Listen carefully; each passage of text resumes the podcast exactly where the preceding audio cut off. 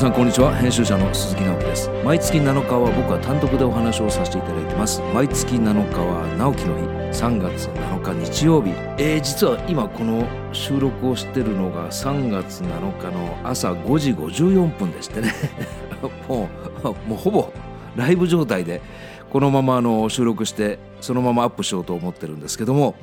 実は昨日3月6日になりますが10年前に作りました村上和夫ドキュメント「スイッチ」っていう映像作品があるんですけどもその10周年を記念した、まあ、上映とイベントがあったんですね、えー、都内で、まあ、ちょっと声がねそれで 全部段取りから集客から段取りから、えー、当日の司会進行から全てやらせていただきましてそれはもうこれまで10年間に本当にいろんな方に支えていただいたんですねこの映像作品は。まあ、延べ人数でいうと6万人強ぐらい見ていただいた計算になりましてね、えー、映画というジャンルで言ったら決して多くはない数字だと思うんですけどそれでも、えー、昨日はリアル会場で128人でオンラインで128人ちょっと128という数字にこだわりまして開催したんですけどもまあ全国からでオンラインはいろんな国からえイギリスアメリカニューヨークロンドン、えカナダインドネシアバリ島あと台湾。そういった国の人たち、まあ、当然日本人の方なんですけども、えー、オンラインで申し込みしてくださって、えー、延べ人数でいうとまあ260人超える人たちに集まっていただきました。ちょっとまあこの128という数が何なのかっていうのを説明させていただきたいんですけども実はこれあの7世代よくネイティブアメリカの世界では7世代先を見て物事を考えようっていうのをよく長老の方がおっしゃるんですけどじゃあ7世代って何人いるのっていうことなんですよ。で自分の上にお父さんお母さんで2人、えそのおじいちゃんおばあちゃんで4人ひいおじいちゃんひいおばあちゃん入れたら8人これ3世代ですよね。でそのまま7世代までいくと実は128という数字になるんです。それであの今まで10年間ね昔なら10年一昔って言いましたけど今やっぱ SNS とかいろんなものがありますのでなんか10年あっという間だったなって気がするんですけどその10年間の感謝を込めてありがとうを込めて7世代今までねいろんな方のご縁があって今自分自身が生かされてるんですけどその7世代を振り返っての感謝そしてこれから7世代向けた10年間これからの10年間そういった2つの意味合いを込めてこのオンライン128人オフライン128人っていうのにこだわってやらせていただきました、えー、ちょっと質問なんですけど7世代で128人、まあ、ご先祖様がいるんですけど10世代だと何人だと思います ?10 世代。7世代よりも3つ上なんですけど。そうなると一気に1024人になるんですよ。これね昨日あの会場でもそういう問いかけしたんですけどじゃあ20世代もうね シーンとなってましたシーンとなってましたけど20世代までいくと104万人を超えるんですよ。まあ、正確に言うと104万8576人っていう数字なんですけどじゃあ27世代は30世代はっていうのをえー、昨日のイベントでも問いかけたんですけども20世代死因ですからもう27世代30世代って言うともう全くイメージもつかない。これあのそうなるかもしれないではなくて必ずその数になるんですよね。なんと27世代までいくと1億人超えるそうなんですよ。で30世代までいくと10億人超えちゃうっていうね、えー、とてつもない数になるんです。で例えばこの10億人だとすればですね、まあ、30世代で10億人超えるんですけどその間の10億人の誰一人かけても今の僕自身はいなかったんですよね。まあこれ聞いてくださってる皆様も同じなんですけどそう考えるとですねこの命の連綿と続いてきた営みまあ感謝もそうですけどこの壮大な物語にまずはやっぱり思いを馳せてみてもいいんじゃないかな。でこの映画自体の中身は村上和夫っていう、まあ、遺伝子の研究してる、まあ、権威でも博士でもあるんですけど遺伝子の話が中心なんですよね。まあこのなぜ映画を作ったかっていうのは、えー、去年の秋に出させていただいた情報断食にも書かせていただいたんですけど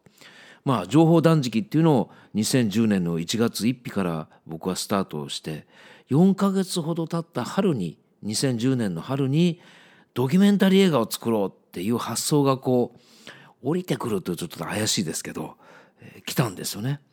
でなんで映画なんだと思いながらもじゃあどんな映画にしようかっていうところでこの遺伝子っていうことをテーマにしました。で当時は、えー、私たちのまあ細胞60兆体の中にあるって言われてたんですけれども映画が完成した数年後に実はこれ37兆っていうのに、まあ、変更っていうか修正というかそれがスタンダードの数になっていくんですけどじゃあ23兆どこ行ったんやっていう話になるんですけどね。えー、今では、えー、私たちの細胞の中に37兆あ遺伝子含まれてると言われてますけども村上博士曰く、えー、この遺伝子情報っていうのは例えたら1ページが1,000文字で1,000ページある1ページが1,000文字で1,000ページある百科事典が3,200冊分だっておっしゃるんですよ。もうこれもね膨大な数だとびっくり最初それ知った時びっくりしたんですけどよく考えたら7世代でね128人もいてさっき申し上げた30世代だと10億人のご先祖様がいるわけですよね。10億人の生きてきたまあその間に感じたこととかやってきたこととかえ体験してきたことっていうのが全部遺伝子に書き込まれてるって考えたら、えー、その1,000ページの百科事典が3,200冊あったとしても決しておかしくはないなと思うんですよね。でもっとびっくりするのが博士曰く、まあ、世界中にね今70億を超える人が人口がいるって言われてますけどこのな約70億人の持ってる遺伝子その3,200冊のね百科事典の遺伝子をギューってひとまとめにしても全員のですよ全員の遺伝子情報を一集めにしても米粒1個にも満たないっていうんですよね。そんなことね考えたこともないしただご飯を食べる時にこのお米一粒を、え、お箸でねつまんでみてここに全人類のね膨大な情報が入ってるんだっていうことをちょっと改めてね思いを馳せてみるとなんかちっちゃなことでね争ったり、まあ、ましてや殺し合ったりなんかもうどうでもいいやっていう気持ちになるんですよね。まあ、そういったこととまたその遺伝子情報が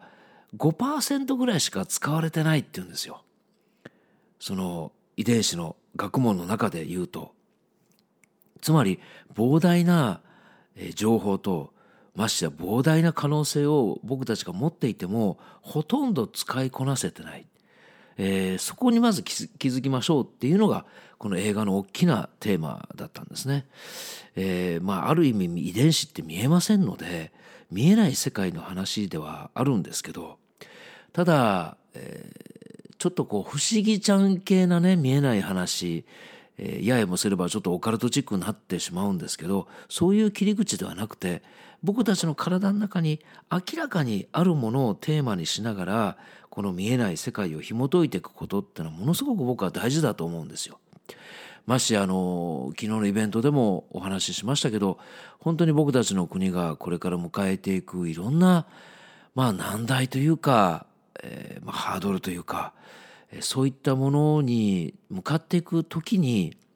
僕はあの現実をもちろん見るのも大事だと思うんですけどこの体の歴史って言いますかねこういった遺伝子の中に盛り込まれたえー、あらゆる情報に思いを馳せながら今何ができるかってことを考えていくのも一つの手段だと思うんです。でこの10年前にこの映像作品「スイッチ」を作った時に、まあ、僕は出版社に所属してましたので、まあ、出版社が本を出すだけでいいのかな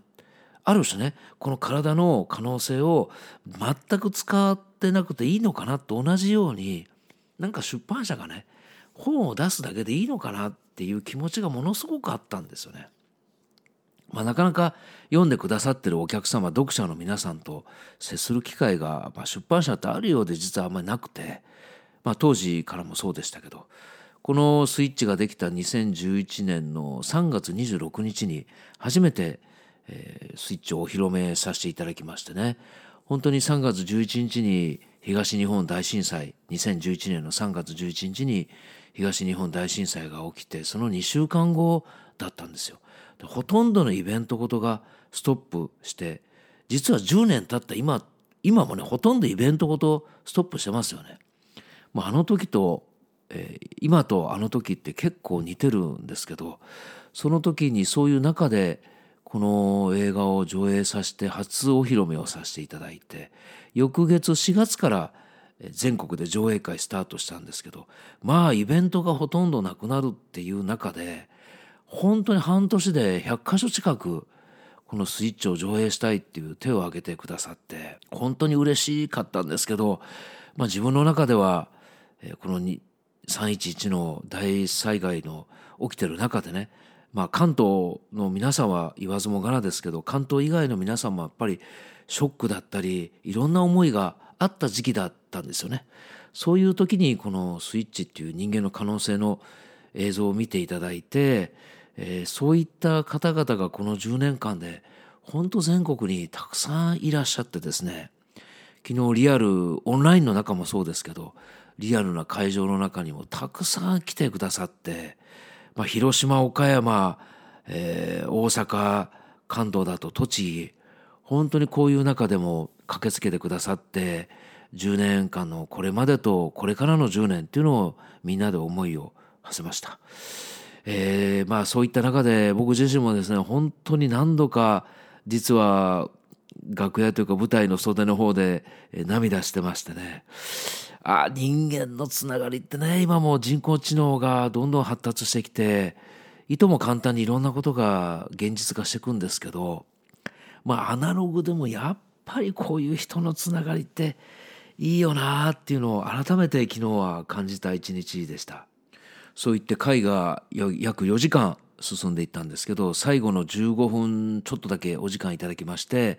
皆様への感謝とあと僕自身がこれからですねやっぱり残りの人生の時間かけてやりたいってことを2つお話をさせていただきました。一つが実は今年の秋に完成予定なんですけど「サンマル」っていう新しい映像作品を今息子と2人で作っておりましてえー、そのプレ予告編プレ予告編を皆さんに初めて見ていただきました。これは「三丸」っていうのは3つの輪っていうのを意味してましてあなたと私とみんな。ってこの三重奏ですよね、えー、今までは本当に十羽人からげでなんかみんなが同じであればいいっていう時代がこの日本にもあったと思うんです。でみんなが同じになることで当然力が一つになって国を復興したりいろんな難題に立ち向かっていけたんですけども、まあ、そういったものはもちろん大事なんですがこれからはもうちょっと十羽人からげではなくてきちんとあなたっていう存在がいて私っていう存在がいてそういった2つの人格というか人間が寄り添いながらでも依存することなくみんなっていう複数形を描いていくっていうイメージ。これがサンマルの一つのテーマ。もう一つが、えー、今ちょうど僕から見たら、えー、二回りぐらい下の30代の世代の人たちが本当に今、えー、新しい発想で僕たちにはなかったつながり方でいろんな文化価値観を作ってると僕には見えるんですよね。で特に去年の6月から毎月ほぼ通っている神戸市の長田っていう、まあ、阪神・淡路大震災で一番災害を受けたって言っても過言じゃないエリアに住んでいる30代の若い男女本当に今申し上げた面白い価値観や面白い働き方考え方を実践しているその30代にエールを向ける意味で「サンバル」この3つの30層と30代への希望を込めてっていう2つの実はコンセプトをこの30に込めています。まあ今この秋の完成向かって日々撮った映像ですとかこれからもまだまだ撮影していくんですけど、まあ、そういった制作これをまずやりたいことの一つそしてもう一つがもう何回も去年からアナウンスしてますけど「風の街」という今街づくり、編集者の観点から見たまちづくりにチャレンジしていますおかげさまでこの3月7日の時点で今230人の方が集まってくださって、まあ、今オンラインの中だけなんですけどまずは意識を合わせながらこう街っていうのを作ろうっていうふうに向かって今いろんなことを模索しながらやってます。まあ、Facebook の限定ページグループページを使いながら皆さんとコミュニケートしてるんですけどまあやっぱりもっと大きな場所が欲しいですよね。まあ、住人の皆さんと交流することもそうですけど外の皆様ともこの風の街っていう一つの可能性をですねみんなで味わってみたいなと思いましてこのサンマルと風の街を今仕込みながら残りの人生の時間を使っていきたいと僕自身は思っております。朝の3月7日の朝の6時11分に なりました。これをの早速収録終わったらもうそのまま生のまま音源をアップしたいと思いますのでぜひ皆さん、えー、聞いてください。毎月7日は直樹の日、えー、毎月1回だけ僕は単独でお話をさせていただいてるんですがだんだん春らしくなってきましてね。気分ももっともっと高揚してきますのでもっと楽しいことを皆さん外に向かっていきましょう。編集者の鈴木直樹でした。